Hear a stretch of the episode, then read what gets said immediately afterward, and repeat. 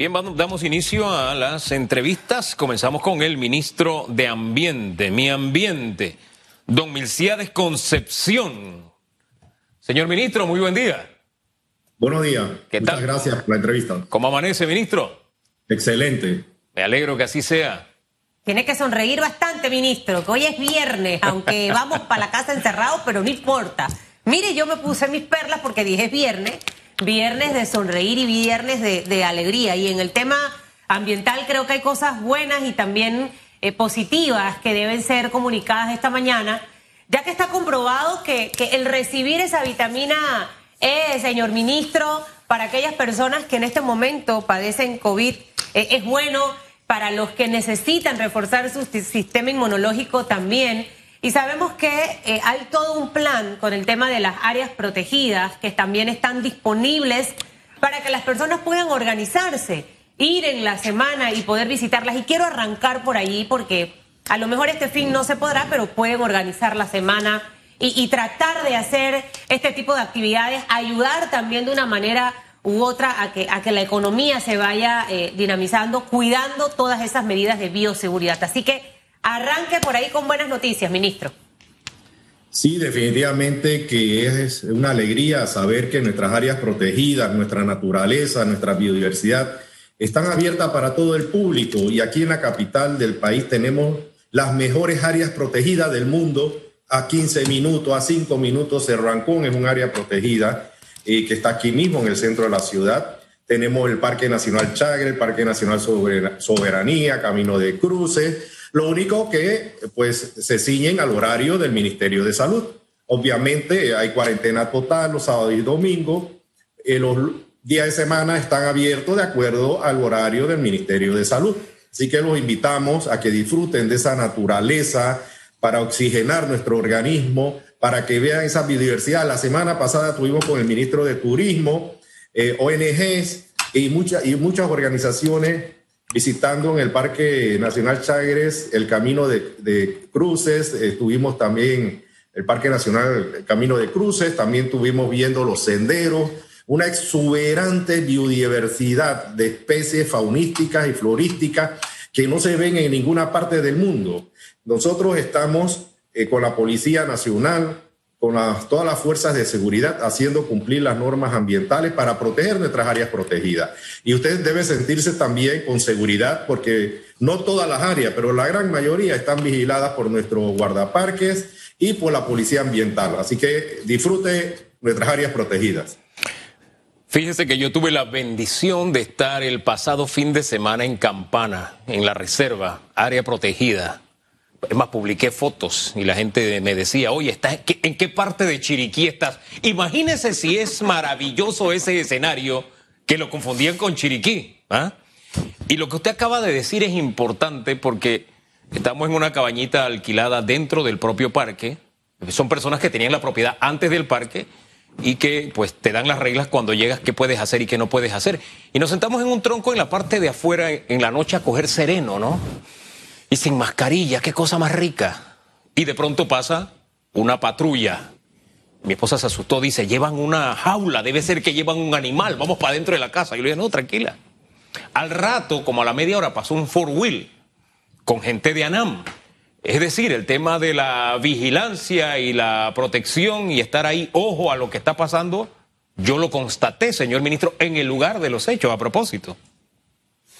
Sí, correcto. Eh, le pongo otros ejemplos. En el Parque Nacional Chagres, eh, la Policía Ambiental designó hace como cuatro meses unidades y estamos patrullando todos los días. Y mire que sí hemos notado una presión de parte de irresponsables que, quieren talar árboles en las áreas protegidas o, capturar eh, especies faunísticas que en el mercado negro lo venden en miles y cientos de miles de dólares. Entonces, estamos capturando a las personas irresponsables que quieren alterar ese equilibrio natural de nuestras áreas protegidas. Eh, Campana es un, un, lindo lugar, muy alto, fresco, cerquita de la ciudad capital, así que lo invitamos para que como esa experiencia que tuvo Hugo y su familia la tengan todos ustedes aquí mismo cerquita de la ciudad capital. Ahora, que lo hagan dentro de los horarios y cumpliendo las normas a propósito. Pero, señor ministro, ¿cuántas personas han sido capturadas? Cuando usted me dijo o decía que, que tenían presión, yo supuse, va, va a hablar de la presión de la gente que quiere ir a acampar, que quiere tener más tiempo, más contacto con la naturaleza y resulta que la presión es de los antisociales. Sí, es correcto. Nosotros prácticamente todas las semanas estamos capturando antisociales y hemos hecho una buena sinergia con la policía porque ahora los antisociales se meten a Talá con rifles, con armas de fuego, ya no lo hacen con armas blancas. Y, y mire que en Chagres y en las áreas cercanas a los parques naturales de la ciudad estamos capturando toda la semana eh, gente que quieren delinquir ambientalmente y lo estamos procesando. Mire, tenemos una Fiscalía Superior Ambiental que estamos trabajando en equipo con el Ministerio de Ambiente y las Fuerzas de Seguridad. Eh, ya la Fiscalía Superior Ambiental tiene cuatro fiscales, eh, se está fortaleciendo y vamos también a, a aumentar ya en la Asamblea Nacional de Diputados se está discutiendo una propuesta del Ministerio de Ambiente y con los fiscales que tienen experiencia en el ámbito ambiental para endurecer las penas. Nosotros no vamos a permitir que irresponsables derrumben, contaminen esa belleza escénica, esa belleza en biodiversidad que tiene Panamá. Es para el disfrute de todos ustedes. Los invitamos nuevamente a que pues visiten nuestras áreas protegidas. Ministro, actualmente, eh, ¿cuál es la pena eh, que se le impone a una persona que hace este tipo de delito y a cuánto pudiera ascender con esa modificación en el tema de la Asamblea? Y le pego ahí otra preguntita. Mucho, por muchos años, eh, se hablaba solamente del en el tema de la tal indiscriminada. Pareciera que, que, esto ha migrado también a otras partes del país. ¿Cuáles serían esas otras partes donde hay alta incidencia de este tipo de antisociales y de redes criminales que se dedican a eso? Porque son eso, básicamente. Eh, sí, este, las penas para la tala, para la cacería son de dos años, de un año, de tres años, y se conmutan con dinero. Entonces los jueces le ponen dos años y lo pagan en dinero y salen y, y siguen delinquiendo. Nosotros estamos proponiendo, y ya está en manos, como dije, de la Comisión de Gobierno de la Asamblea Nacional de Diputados, que veo que hay mucha voluntad de parte de los diputados, porque la ciudadanía lo está pidiendo, de poner penas mayores de cinco años. Mayores de cinco años ya no puedes pagar en dinero, tienes que pagar con cárcel. Yo creo que es la única manera de detener significativamente y drásticamente a aquellos delincuentes ambientales, porque el Código Penal ya tipifica esas acciones como delito y el que comete un delito es delincuente. Así que nosotros estamos eh, trabajando en equipo con toda la fuerza de seguridad. Con relación a la segunda, a la segunda pregunta, eh, se hizo en el 2012 un estudio sobre la cobertura boscosa de Panamá y nosotros en el 2019 hicimos otra, se comparó y resaltan tres provincias que están deforestando y que están a la cabeza en nuestro país. Veraguas del 2012 al 2019 deforestaron más de 48 mil hectáreas en esos siete años. La provincia de Panamá deforestó en esos siete años más de 30 mil hectáreas y Darién deforestó más de 15 mil hectáreas. Es decir, que Darién no es la primera deforestadora, eh, sus ciudadanos no son los primeros que deforestan, son aquellas dos provincias que mencionamos y nosotros estamos trabajando a nivel nacional, no solamente porque todas están deforestando. Y déme decirle que ayer estaba revisando las estadísticas de los indicadores ambientales y se ve drásticamente la disminución de la tala, de los permisos de aprovechamiento forestal, del volumen de madera extraído en nuestros bosques. Eh, dentro de unas semanas nosotros vamos a darle toda esa información a través de una conferencia de prensa a todos los periodistas para que conozcan que las acciones que está desarrollando el Ministerio de Ambiente a partir del 1 de julio del 2019 ya se están viendo los resultados. Nosotros prohibimos los permisos de aprovechamiento forestal por segundo año y ya también estamos prohibiendo a través de un decreto ejecutivo que dentro de unos meses no se puede exportar madera en tuca de los bosques nativos, lo que va a eh, desmotivar la deforestación en nuestro país. Así que estamos tomando medidas radicales y haciendo cumplir la ley. O sea, eso no son caprichos de los funcionarios del Ministerio de Ambiente. Estamos haciendo cumplir las leyes que están aprobadas hace muchos años.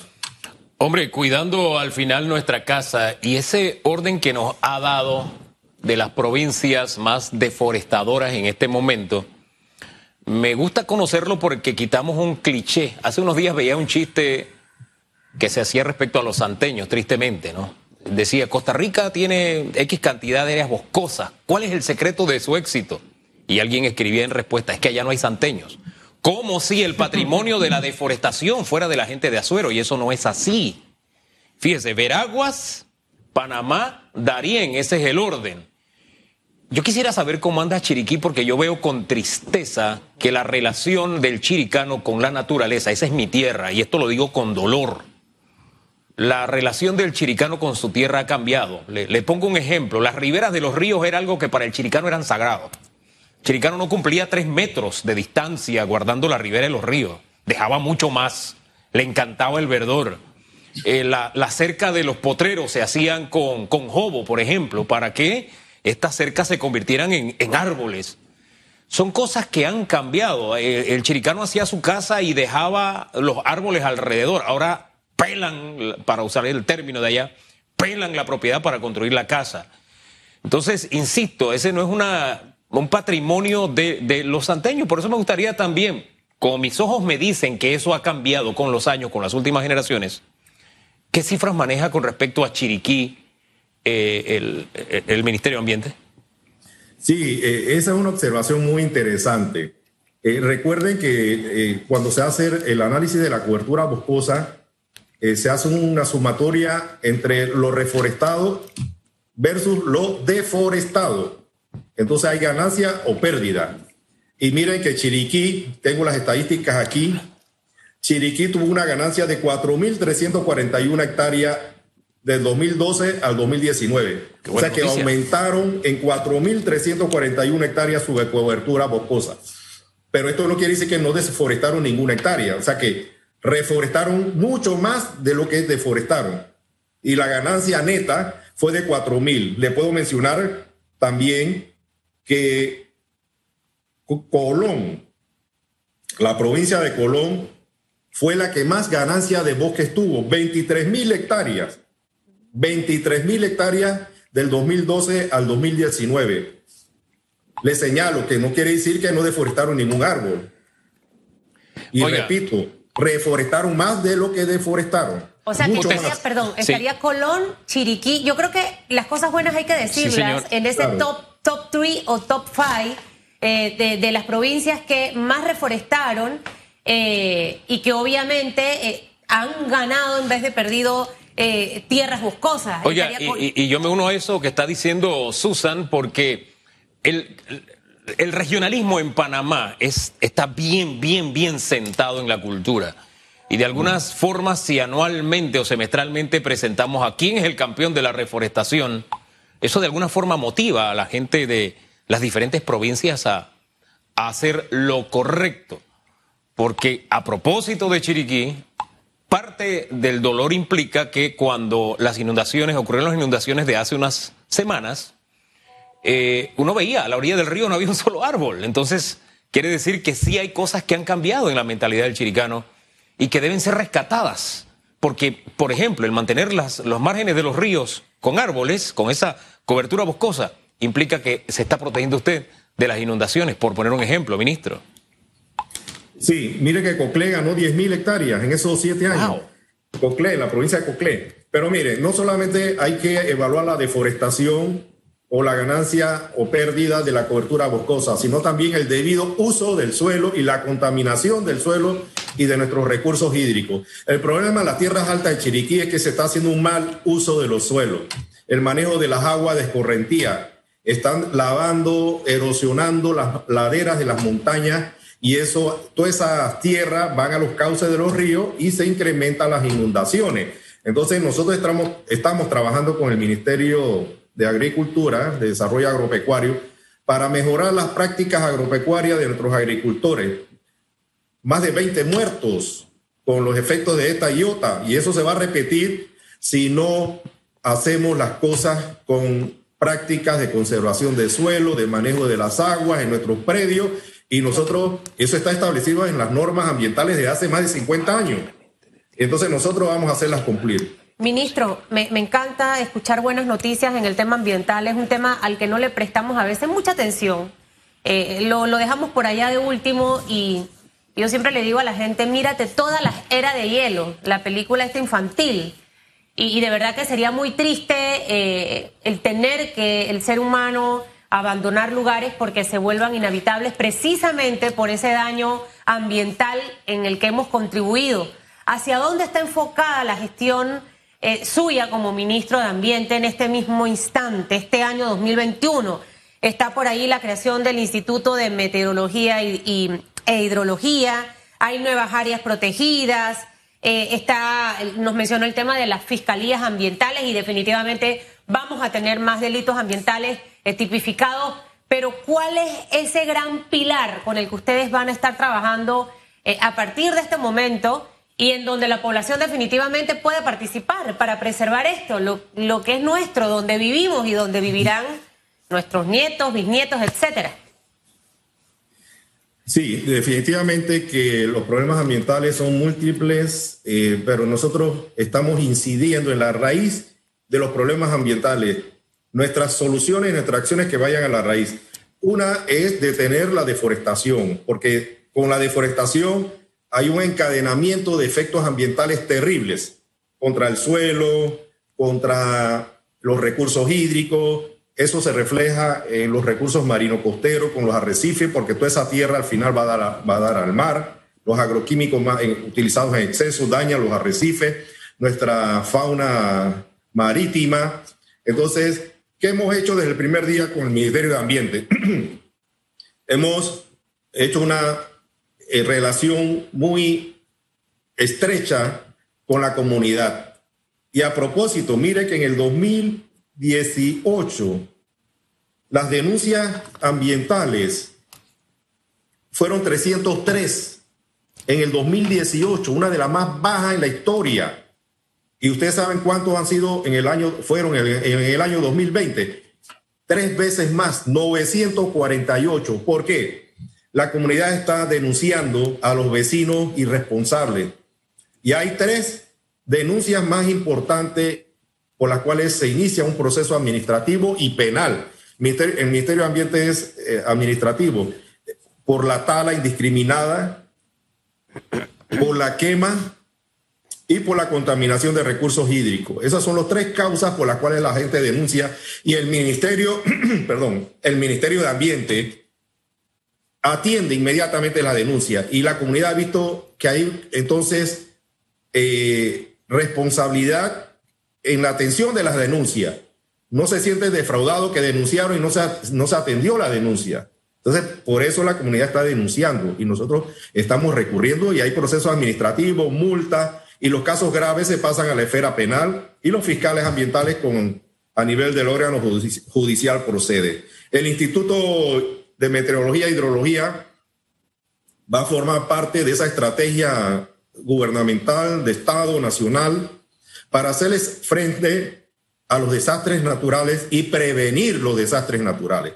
Sobre todo prevenirlo, porque nuestro país no, no, no cuenta como otros países con mecanismos de advertencia temprana basadas en datos científicos, en datos científicos de radares, de red hidrometeorológica, que captura en tiempo real el cauce, el volumen de agua que va por los ríos, entonces, así se pueden hacer advertencias a la comunidad, evacuar poblaciones que estén en lugares de riesgo, análisis de riesgo, análisis de vulnerabilidad. Todos, esos aspectos se van a hacer con la información que va a recabar el Instituto Meteorológico. Y está bastante avanzado. Ya la Comisión de Ambiente de la Asamblea Nacional está discutiendo en primer debate este proyecto de ley. Hablemos un poquito de llevar a la práctica este, este proyecto de ley, porque en Panamá creamos mucha burocracia y la burocracia implica eso, más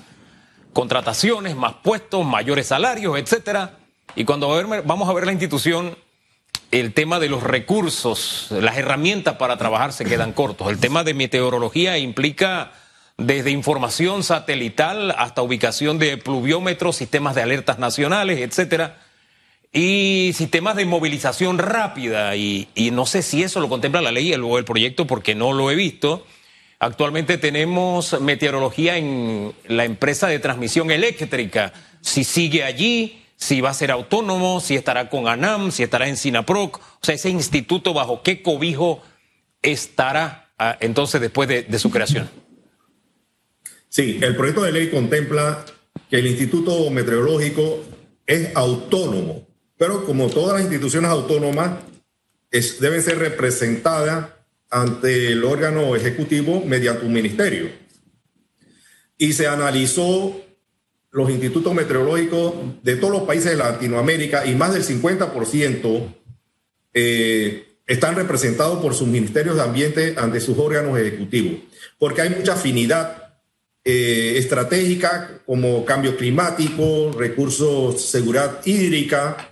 Entonces también va a tener una junta directiva que en el proyecto de ley se está establecido que son seis ministerios y la empresa de transmisión eléctrica que van a dirigir pues eh, y a nivel de la designación del director del Instituto Hidrometeorológico va a ser una terna con un perfil técnico, la ley establece el perfil técnico y debe ser un profesional en hidrología o meteorología.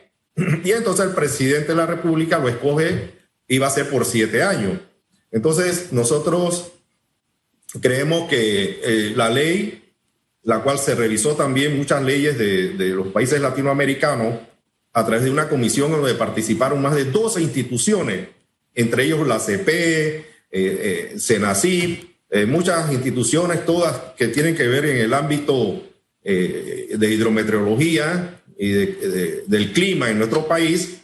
Entonces, nosotros estamos seguros que este, este proyecto de ley va, va a estar bien blindado para que el instituto tenga su función técnica y cumpla con esa función de proteger la vida y la planificación en base a información científica de la actividad económica que se desarrollan en nuestro país. ¿Para cuándo, ministro? Y aquí finalizamos. Esto puede ser una realidad, ese instituto, o sea, 2021, 2022. La ley contempla que una vez sea ley de la República, tiene un máximo, máximo de 12 meses para crear el instituto. Pero mire, esta iniciativa surgió del presidente de la República. Él está dando todo el apoyo, inclusive ya designó un edificio en la área revertida en Albrook para la sede de este instituto, que va a ser el edificio 809, donde está la UDELA, esa, esa calle principal, el MOB. Entonces, entonces ya tenemos el edificio, va a ser adecuado, ya tenemos los recursos para adecuarlo. Se conversa cada rato con el, el director de TESA y la directora de hidrometeorología para, para que pues eh, la planificación sea a corto tiempo y no tenemos la menor duda que en menos de un año, una vez se apruebe el proyecto de ley, ya vamos a tener un instituto hidrometeorológico que va a servir eh, en el país para salvar vidas y planificar mejor nuestras actividades económicas. Señor ministro, muchísimas gracias por conversar con Panamá y que tenga un excelente fin de semana. Tiene que regresar. ¿O yo, ministro? Porque ahí se, quedaron varias cosas y voy a empezar a hacer la lista de los. Yo no conozco Cerro Ancón, creo que fue. Fui una. ¿Cómo? Que pela los ojos. Fui una vez con una prima que me llevó de chaperona porque iba con su novio y de noche. Así que ni, eh, se imaginará que no y estaba chiquitica yo, como de 12 Más años. Más chiquita. De edad. Una belleza, una belleza en Cerro Ancón. Tengo que ir a la reserva del Chagres no la conozco. El héroe nacional tuvo una novia por allá. Necesito ver esa área. Dice que se iba en una piragua.